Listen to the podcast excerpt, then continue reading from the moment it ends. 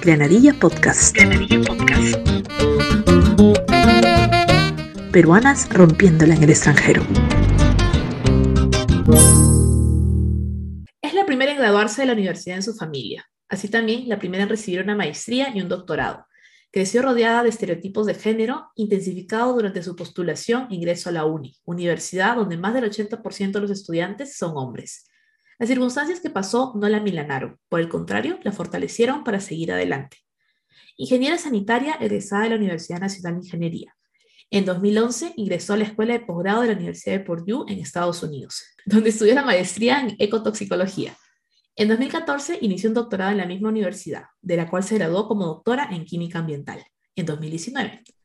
Fue investigadora postdoctoral por dos años en la Universidad de California en Irvine, ha sido investigador en temas ambientales por más de 10 años en las universidades de Purdue, Harvard y UCI. Ha participado en exposiciones internacionales y ha obtenido varias becas en Perú y Estados Unidos, incluyendo el UC Chancellor's Postdoctoral Fellowship. Actualmente trabaja en el área de contaminantes emergentes en proyectos de investigación e innovación en la consultora internacional Jacobs Engineering. Hoy hablamos con Jenny Zenobio.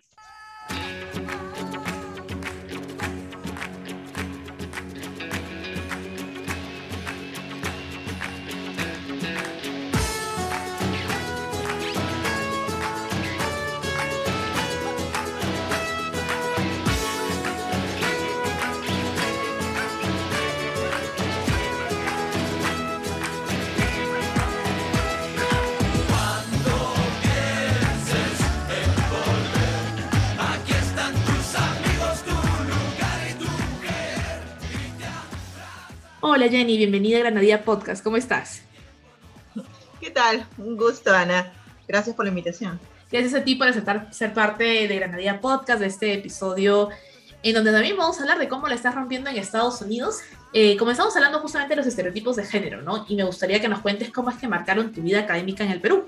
Bueno, te empiezo contando que ah, yo vengo de una familia, mm, digamos, disfuncional. O mis padres se divorciaron cuando yo era pequeña. Eh, yo viví con mi padre y mis dos hermanos mayores, hombres. Entonces, debido a que dentro de mi familia, pues yo era la única mujer, tuve que asumir a veces uh, funciones de mujer, como lo dicen en Perú, que es aprender a cocinar. A mis 10 años tenía que, tuve que aprender a cocinar y hacer ciertas este, eh, ah, tareas domésticas. Comparado con mis hermanos, o debido a que son hombres, pues su única función era estudiar.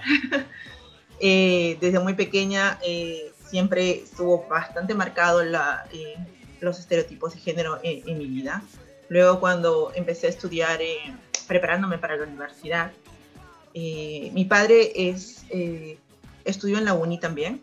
Él lamentablemente no pudo terminar la universidad porque tuvo, no estuvo a nosotros, los tres hijos, y debido a la situación económica tuvo que dejar la universidad y empezar a, a trabajar. Él fue este, ingeniero electrónico y siempre a los tres nos inculcó mucho eh, la uni, nos, nos hablaba de la uni y siempre para él la mejor universidad era la uni. Entonces, a todos, eh, desde mi hermano mayor, em, se preparó para ingresar a la uni, mis otros dos, mi, hermano medio también. Y, a mí también, yo tuve la, la suerte, de, que mi papá pudo eh, solventarme la academia para poder prepararme a la universidad. Tú sabes muy bien que la educación en Perú, en los colegios estatales, pues no es la mejor o no es suficiente para poder postular a la universidad. Yo tuve la suerte de que mi papá pudo este, solventarme la academia y poder estudiar ahí. En la academia, eh, como era una academia eh, dirigida para ingresar a la universidad, para ingresar a la uni, ya te imaginarás que la mayoría eran hombres. Por supuesto. Eh, también Y en los salones, pues los mejores salones A y B, las opciones más este, eh, destacadas, eran pues menos de cinco mujeres en una clase de 50 por lo menos. Así que era bastante intimidante, bastante intimidante este, estar en una clase así. Uh, sobre todo porque estamos, eh, éramos todos adolescentes y pues no sé si, si habrás experimentado eso, pero Ah, yo creo que la mayoría de mujeres que estudiábamos ahí eh, nos costaba mucho intervenir en clase porque sentías todo los comentarios positivos y negativos de los hombres. Era como si entraras, pues, no sé, a, a una cárcel, una mujer entrara a una cárcel de hombres y escuchabas palabras agradables, palabras no tan agradables, palabras a veces hasta insultos este, a, a muchas nosotras.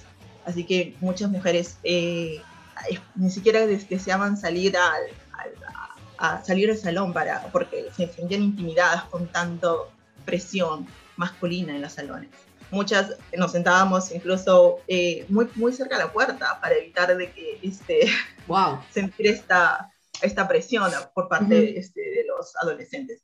Y lo lamentable que, que, realmente yo sentía era de que los profesores en vez de evitar o, o tratar de, este, eh, de menorar esta, este tipo de gozo de, de, de los adolescentes, pues lo, lo promovían y, y, muchos de ellos incluso pues no lo tomaban en cuenta cómo las eh, adolescentes se podrían sentir. Claro. Eh, yo creo que eso interfiere mucho en, en, las, en, las, adolescentes, porque si estás ahí en, la, en, un instituto para tratar de estudiar, el hecho de que tener personas a tu lado eh, eh, diciendo palabras que tú no estás pidiendo que te la digan, creo que te genera un, eh, mucha ansiedad, mucho... Obviamente. No, no te permite realmente desarrollarte como tú claro. deberías y, y, y afecta a todos. Y es algo que yo he vivido mucho, y eso no soy la única, muchas mujeres en Perú y sobre todo en, en digamos que en carreras donde más hemos visto este, la presencia de hombres, lo ha sentido. Uh -huh. Igual cuando ingresé a la universidad, este, uh, en, mi, en la uni, pues en ciertas carreras ingresaba una, una mujer por año, o a veces ninguna. En ciencias, en electrónica o mecánica, era este, prácticamente las mujeres les daban la, la, llave del baño porque eran muy poquitas las que estaban ahí. Wow. Eh, yo tuve la suerte que en mi carrera al menos ingresamos 5 de 30, era como el 15% pues, aproximadamente al año ingresaba. Había un mayor número de mujeres, pero aún así, uh, yo no sé si tú has este, escuchado hace poco un profesor de la uni que eh, se expresó de manera discriminatoria con algunos estudiantes, uh -huh. pues eso era bastante usual en la uni. Sí, claro. eh, la, es muy lamentable, pero es algo bastante usual haber escuchado algún tipo de discriminación, ya sea por que eres mujer o porque eres de provincias. Era, es muy común escuchar. Ahora realmente se, se, se nota o se siente porque existen las redes sociales y ahora las clases son en Zoom, entonces los, los estudiantes pueden grabar a los profesores mm. y mostrar realmente claro. cuál es la actividad.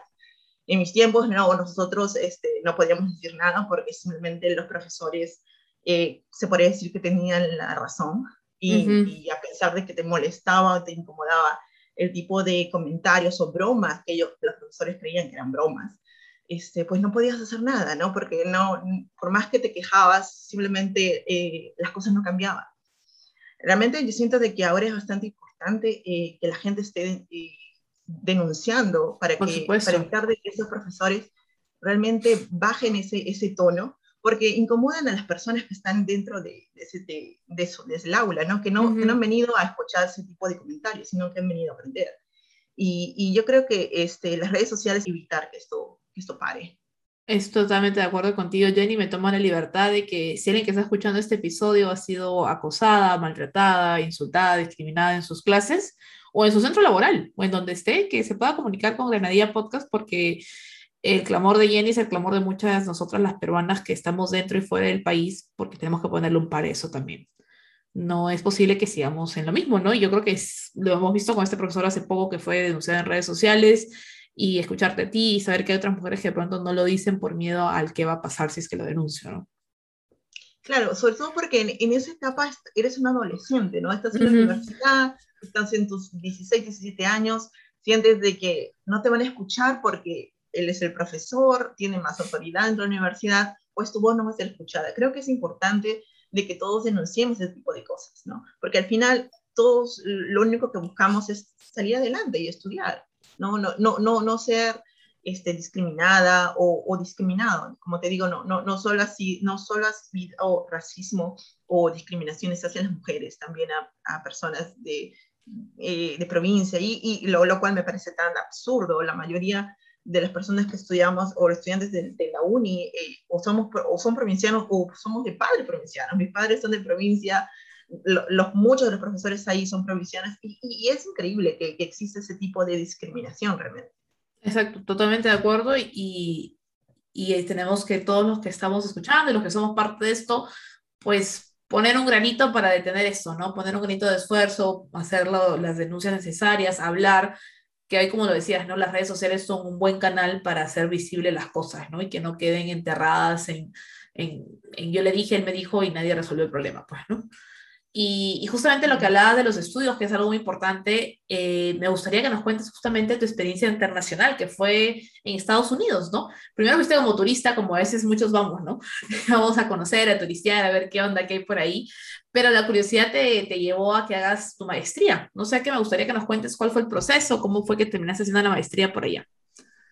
Sí, uh, como te mencionaba, yo fui como turista. Eh, cuando acabé la universidad, eh, como la mayoría de mi graduación, pues buscamos un trabajo. Yo empecé a trabajar en Alicor, empecé como, este, como practicante y luego ascendí a asistente. Entonces, justo cuando tenía un ya trabajo seguro, este, estable, eh, viajé a Estados Unidos eh, como turista. En ese entonces mi, eh, mi, mi, pareja estaba este, empezando a estudiar su eh, doctorado en la Universidad de Purdue. Entonces yo fui a visitarlo este, por unos meses. Eh, y mientras lo visitaba, porque también tenía que ir a la universidad a estudiar, eh, entró la curiosidad eh, de, ver cuán diferentes eran las clases en, en Perú eh, con los cursos acá, cómo era la educación. Entonces solicité a una profesora, mandé muchos emails a muchos profesores en mi área para que me permitan este, ingresar a su clase, para solo para atender la clase también, porque no, como, como turista no puedo estudiar ni trabajar.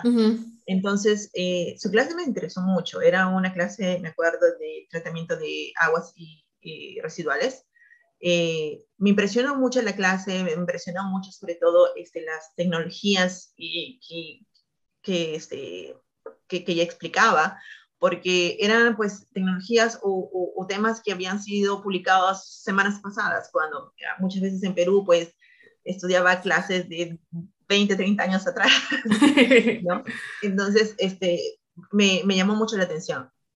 Una vez que este, sentí de que, bueno, me interesaría estudiar acá en Estados Unidos, porque realmente Estados Unidos no era mi, mi target, era Europa. Eh, solamente porque en, eh, en, la uni había, estaba justo el convenio entre, con Francia. Entonces había becas para estudiantes de la uni viajar a, a, a Francia. Eh, y siempre había escuchado que estudiar en Estados Unidos era muy caro, que era, muy, era casi imposible poder financiarte tus estudios ahí. Entonces, este, empecé a buscar formas como, como, ¿qué es lo que necesito? ¿Qué requisitos necesito para ingresar? Entonces, dentro de los requisitos era pues cartas de recomendación, era tomar un examen que realmente no era difícil, gente, es como un razonamiento matemático, la parte verbal no era tan importante eh, para el área que yo iba a postular, pero la parte eh, matemática sí que no era tan difícil, uh, pero necesitaba este, sobre todo cartas de recomendación eh, para lograr este, obtener un financiamiento.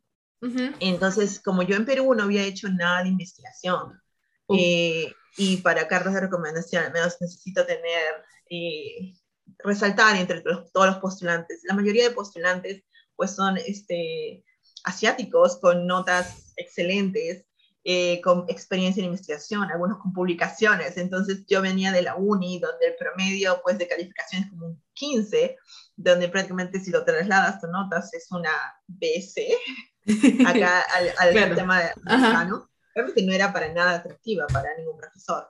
Entonces necesitaba lograr eh, unas cartas de recomendación que eh, llame la atención, sobre todo. Porque acá en Estados Unidos, o al menos en la universidad que yo postulé, las cartas de recomendación eran muy importantes.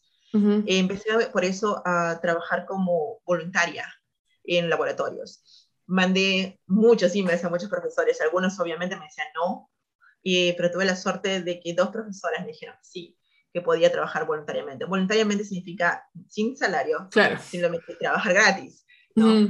Este, trabajé gratis para dos profesoras. Una de ellas era chilena, que fue pues, un soporte genial. Ella era este, una profesora titular en el área de psicología y la otra era una profesora americana. eh, en la área de remediación ambiental. Entonces, eran áreas completamente diferentes, pero trabajaba para ambas. Este, trabajé con ellas por seis meses eh, y este, gratis. Y, y, después de ese periodo, pues obtuve financiamiento de las dos. Las dos me ofrecieron financiarme los estudios, que le llaman el Array, el Research Assistant. So, ahí, ellas me ofrecieron este, poder estudiar y pagar mis estudios. Entonces, como el área de, de, cada una era diferente, pero las dos me atraían bastante, una era ecotoxicología, la otra era remediación mental, decidí empezar mis estudios de maestría con una de ellas, con la chilena, que es este, la doctora Marisol Sepúlveda. Eh, con ella hice mi, uh, mi maestría con tesis, ella financió mi, toda mi carrera, y tú sabes que acá este, el financiamiento no es solo que te pagan la matrícula, los estudios, sino también te dan un salario que es suficiente para vivir en la universidad, tus gastos, es suficiente para vivir y, y aparte para tus estudios. Así que es realmente como, es como un trabajo, como un trabajo normal y al mismo tiempo estudiando. Eh, por eso, por ese periodo estudié con ella y luego cuando terminé mi maestría eh, seguí mi doctorado con la otra profesora que me había ofrecido financiamiento.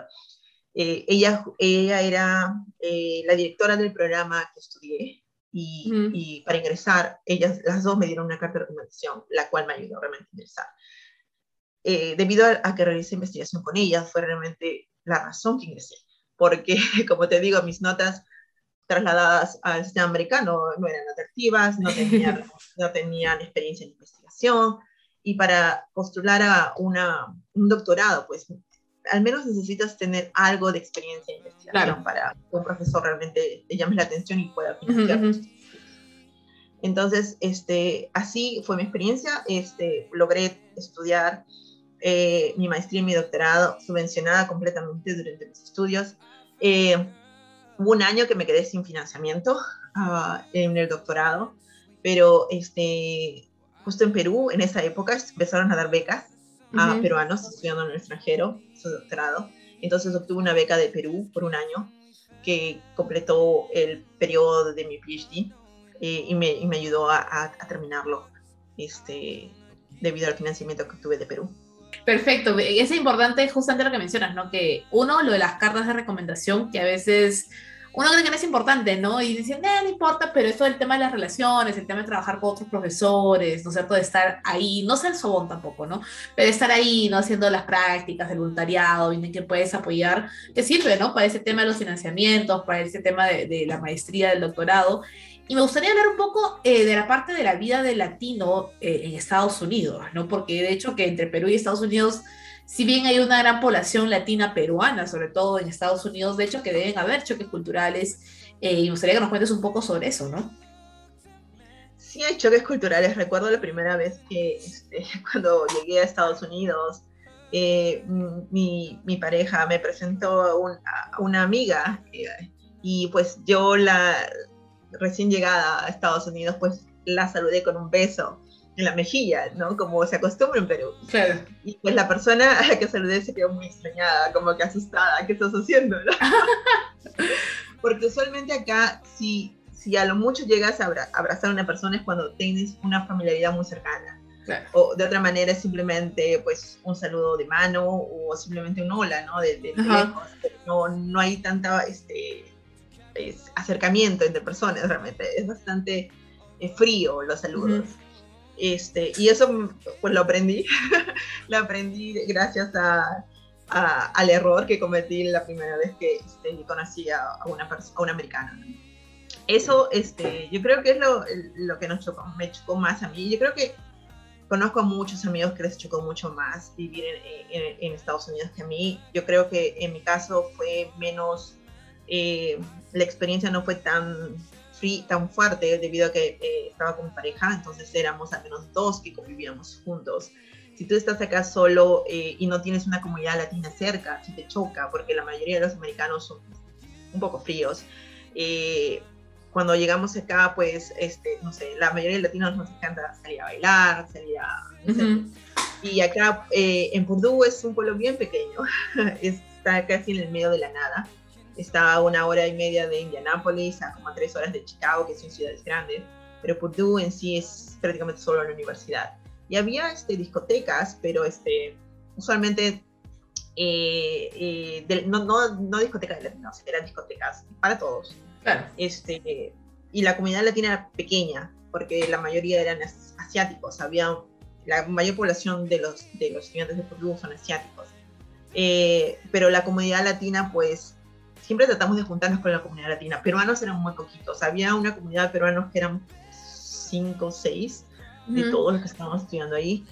Más que nada había una gran población de colombianos. Eh, en esa fecha, cuando estuvimos estudiando, Purdue eh, hizo un convenio con, con Colombia y mandaron muchos estudiantes y, no solo estudiantes este, para que hagan su doctorado ahí, sino también estudiantes para que realicen investigación en Purdue por un periodo solo de tres meses. Fue un convenio con Colombia, actually Colombia fue el que pagó, este, el gobierno colombiano pagó a estos chicos para que vayan a, hacer investigación. Eh, y fue una, una comunidad muy grande. Entonces, como peruanos, como nuestra comunidad era muy pequeña, entonces tratábamos de juntarnos con otros latinos para tratar de sentir el calor, ¿no? El calor latino que, que, definitivamente es muy diferente a vivir este, acá en extranjero solo, pero siempre hay, ¿no? Siempre hay este, comunidades pequeñas de diferentes eh, países con las que puedes juntarte. Es importante, es importante, como lo conversamos antes de empezar la grabación, que los latinos pues somos bien, bien calurosos, bien amorosos, y necesitamos eso, pues, porque si no se siente raro, ¿no? Necesitamos, creo que nos alimentamos mutuamente del cariño del otro para seguir creciendo en amorcito y en, cariño, eso es, eso es cierto. Sí, pero como te digo, la, la comunidad, si, si, tratas de buscar solo comunidad peruana, es muy difícil, porque somos... Sí, claro, no, la, por eso te decía latinos, ¿no? Entonces entre latinos nos vamos dando amor para seguir, seguir como plantitas creciendo, porque si no nos secamos, si no hay el, el, el cariño latino.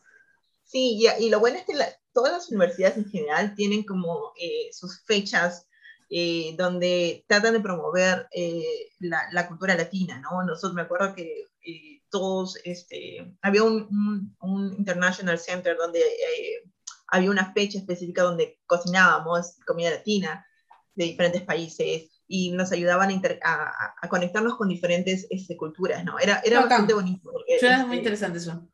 Sí, porque ayudaba no solo a acercarte entre latinos, sino también a acercar a los americanos que conozcan nuestra cultura. Claro, claro. Eh, porque no solo este, mostrábamos nuestra comida, a veces mostrábamos también nuestro arte.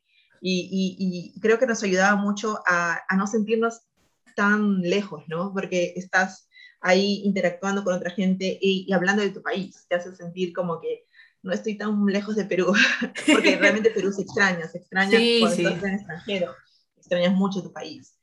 Como me, hablábamos antes, este, a veces las personas piensan de que vivir afuera es fácil, pero realmente es difícil porque estás solo este, en, en un país nuevo, haciendo nuevos amigos. La verdad yo creo que hemos tenido mucha suerte este, de las personas que hemos conocido, a pesar de que sí, los americanos no son tan cálidos como los, este, los latinos.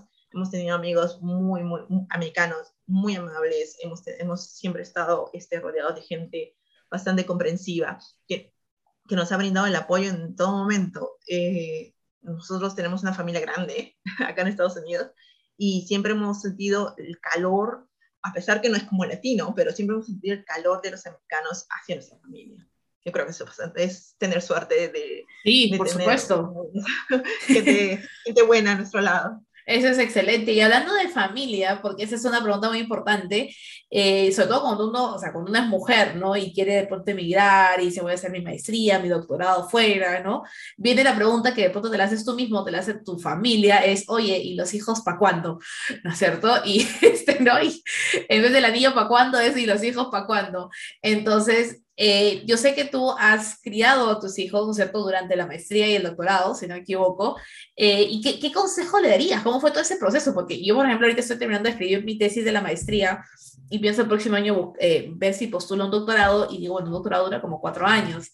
¿No? Entonces, ¿qué pasa si en el proceso, oh, ¿no es cierto? Llega el bebé número uno, ¿no es cierto? Y le digo a veces mi esposo, no, que no voy poder trabajar el doctorado y, el bebé y eso, que el otro, pero luego conozco mujeres como tú, peruanas como tú, ¿no es cierto? Que, que, que lo han logrado. Entonces digo, bueno, ¿cuál es la clave? ¿no? Por favor, revelen el secreto. Entonces, ¿cuáles son esos consejos prácticos, ¿no es cierto? O, o cómo, cómo, lo has hecho tú, ¿no? Para, para hacer crecer la familia durante tus estudios. Sí, lo primero que, que, que eh, es importante saber es que nunca hay un tiempo ideal. Siempre que te pones a pensar, lo voy a, uno dice, lo voy a, voy a esperar hasta que termine mi maestría. Y luego decides cuando terminas la maestría, oh, voy a empezar mi doctorado. Entonces vamos a esperar hasta que termine mi doctorado. Entonces, pero la verdad es que cada vez que pasa el tiempo y en tu carrera profesional vas escalando y vas a volviéndote más ocupada, más ocupada, más ocupada. Y realmente no, no hay un momento. Si, si, te pones a pensar y de tratar de buscar el momento específico o ideal donde tú puedes dedicarle 100% de tu tiempo a, a, a tu hijo, es casi imposible. Porque si tú también quieres crecer profesional, tienes que tratar de llevar los dos puntos a la vez y tratar de buscar el balance, diría yo. En mi caso, eh, yo salí embarazada, sí la escogimos, escogimos la, la, fecha más cercana, eh, que fue durante mi escritura de tesis, porque era el momento donde yo podía estar en casa escribiendo tesis y estar cerca a, a mi bebé. Entonces mi primera hija, que ahorita tiene ya ocho años, este, la tuve justamente cuando terminé todo mi, la parte experimental eh, este, de mi maestría. Obviamente estaba embarazada y todavía seguía haciendo experimentos, pero justo encajó cuando ya había acabado toda la parte experimental y ella había nacido. Entonces eh, dediqué mi tiempo de escribir mi tesis en casa y con ella este, al lado, ¿no? Este, fue difícil, no te voy a decir que fue fácil, a muchas noches en desvelo, no solo por criar al bebé, pero también por uh, escribir la tesis. Eh, y vivir en el extranjero lo, lo, complica más, porque no tienes, ah, no puedes llamar a un familiar, hey, puedes ayudarme, ¿no? Claro, exacto. Este, pero eh, en ese entonces mi, mi, esposo también estaba este, estudiando, entonces entre los dos creo que somos un buen equipo y tratamos de, este, ayudar, hemos tratado de ayudarnos en toda nuestra carrera. Este, cuando necesitaba yo eh, trabajar este, horas extra, él cuidaba a la bebé o, o, viceversa, ¿no? Cuando él necesitaba tiempo extra, yo también me quedaba con la bebé. So, eh, eh, como te digo, no hay un momento específico. Yo creo que es simplemente cuando tú sientes que quieres tener un, un, un hijo, yo creo que es, eh, es, ahí el momento. Porque si piensas solo en tu carrera profesional, no va a haber, porque cada vez vas a ir creciendo más. Y uh -huh. al momento que creces, también va a crecer tus, tus tareas, también va a crecer tu, claro. tu, tu nivel de, que tienes que gastar en tiempo en tu profesión. Eh, fue difícil, pero no, no, no fue imposible, ¿no? Luego, para mi segundo hijo, vino justamente el, casi en el mismo tiempo, justo para escribir mi tesis de doctorado. Entonces, mi segundo hijo lo tuve este, cuando había acabado también mi, mi, mi parte experimental de, de, mi investigación de, de doctorado. Y, y, y, lo tenía en casa mientras que yo iba avanzando con mi tesis.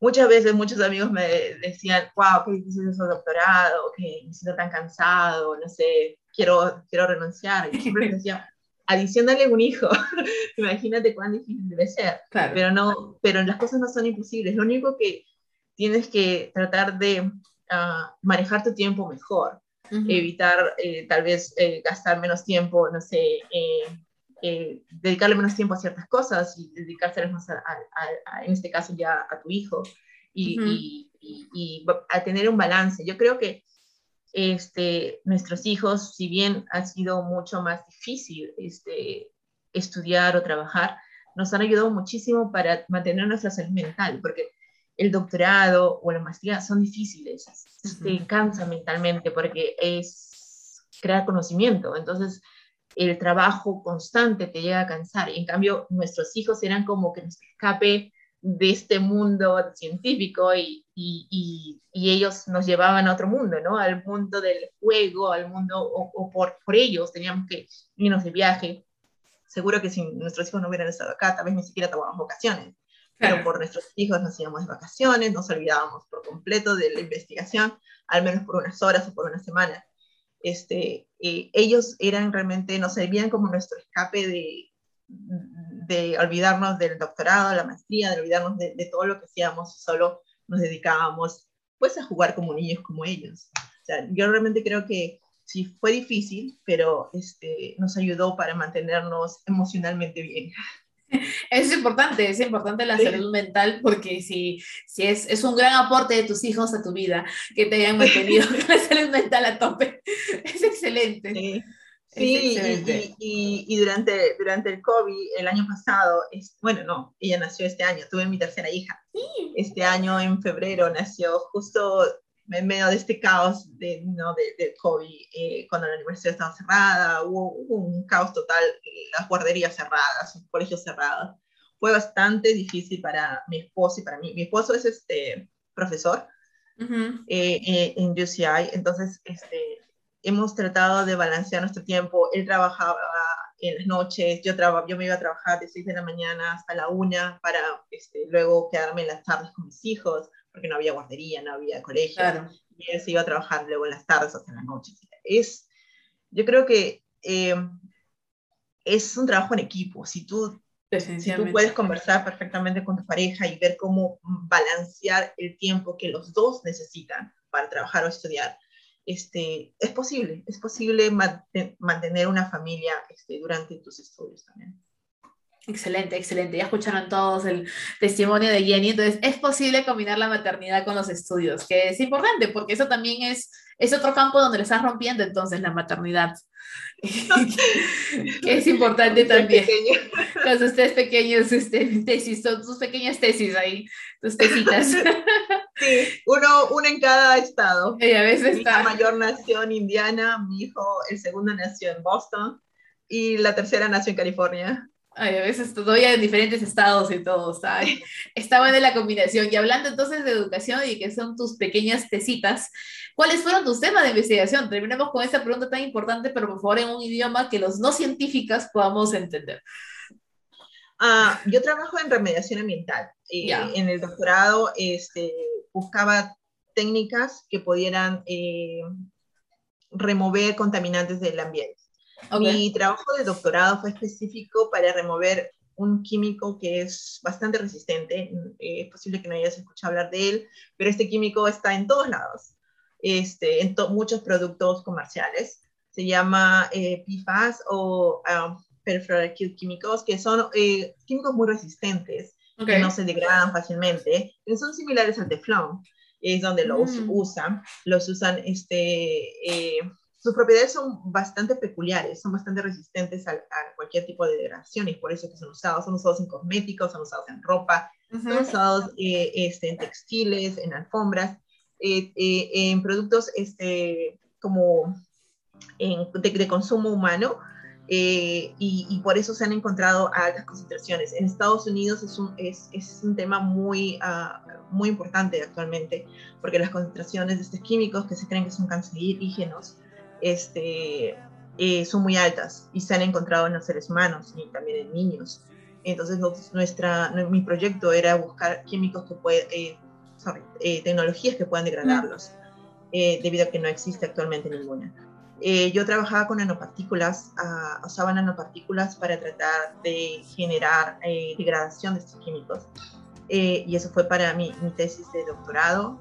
Eh, y durante mi tesis de, bueno, no tesis, mi proyecto de eh, postdoctorado, trabajé eh, buscando, estudiando la interacción de estos químicos, también de químicos emergentes, con, eh, entre químicos emergentes. Por ejemplo, estudiaba la interacción entre estos químicos que te mencionaba, que son PFAS, con otro tipo de químico, de contaminantes emergentes como son los, los microplásticos están eh, presentes también en, en, diferentes partes del ambiente, ¿no?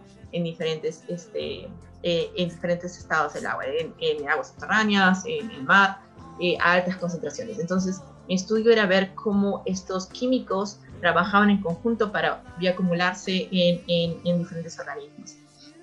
Interesante, muy interesante. Pues creo que podemos leer, ¿no? La investigación, digo, ¿no? Para hacer nuestra tarea y entender más a profundidad. Claro, uh, sí, mis publicaciones están, este, eh, tengo una website, ahí eh, pueden encontrar mis publicaciones si, si, las desean, este, y aún estoy terminando algunas otras publicaciones. recién he terminado de trabajar como postdoc el, el, mes pasado, ahorita estoy ya en una compañía, trabajando en una compañía en otros temas ambientales, más que nada aplicativo.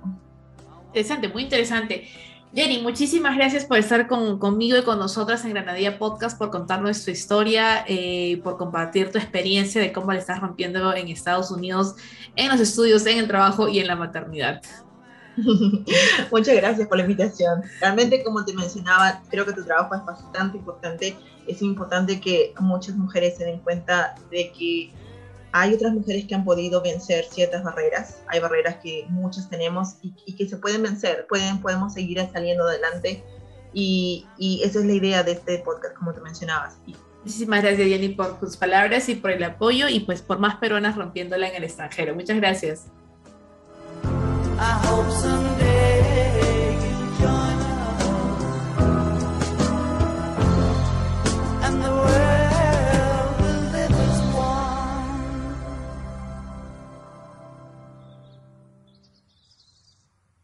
Gracias por seguir escuchando la Media Podcast. Por favor, no te olvides de suscribirte en Spotify para recibir notificaciones cada vez que suba un nuevo episodio y seguirme en Instagram para conocer a más peruanas rompiéndola en el extranjero.